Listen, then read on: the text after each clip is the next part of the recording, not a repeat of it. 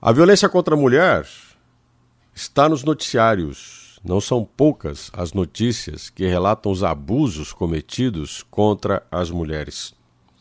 Desde estupro, tentativa de assassinato, quando não, um feminicídio concluído de fato, e também a violência de ex-maridos contra os novos companheiros da mulher. A violência é constante contra elas. Alguns cometem a violência numa situação de conforto. Pegue, por exemplo, o médico ginecologista que atendia em Maringá, foi acusado por três pessoas e hoje já se sabe que 36 mulheres já foram abusadas por ele. Mulheres que relataram o abuso. Imagina a quantidade de mulheres que já foram abusadas por ele e se envergonham, não querem relatar. Ele não é o único. Não vou dizer que é por ser médico, não.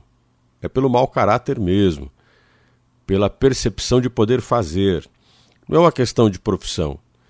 Você vai encontrar homens que praticam abuso que são advogados, que são engenheiros, que são líderes religiosos, enfim, estão em todos os lugares.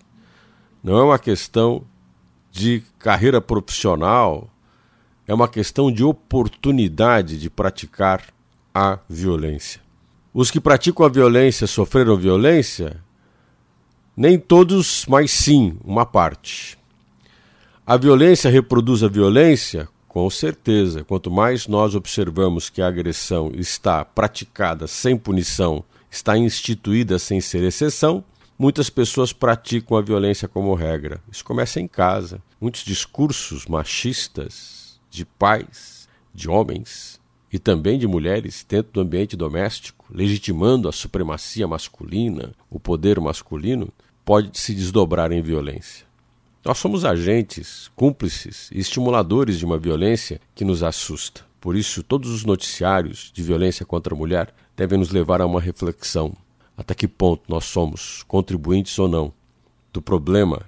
Quantas vezes somos agentes daquilo que tanto queremos combater?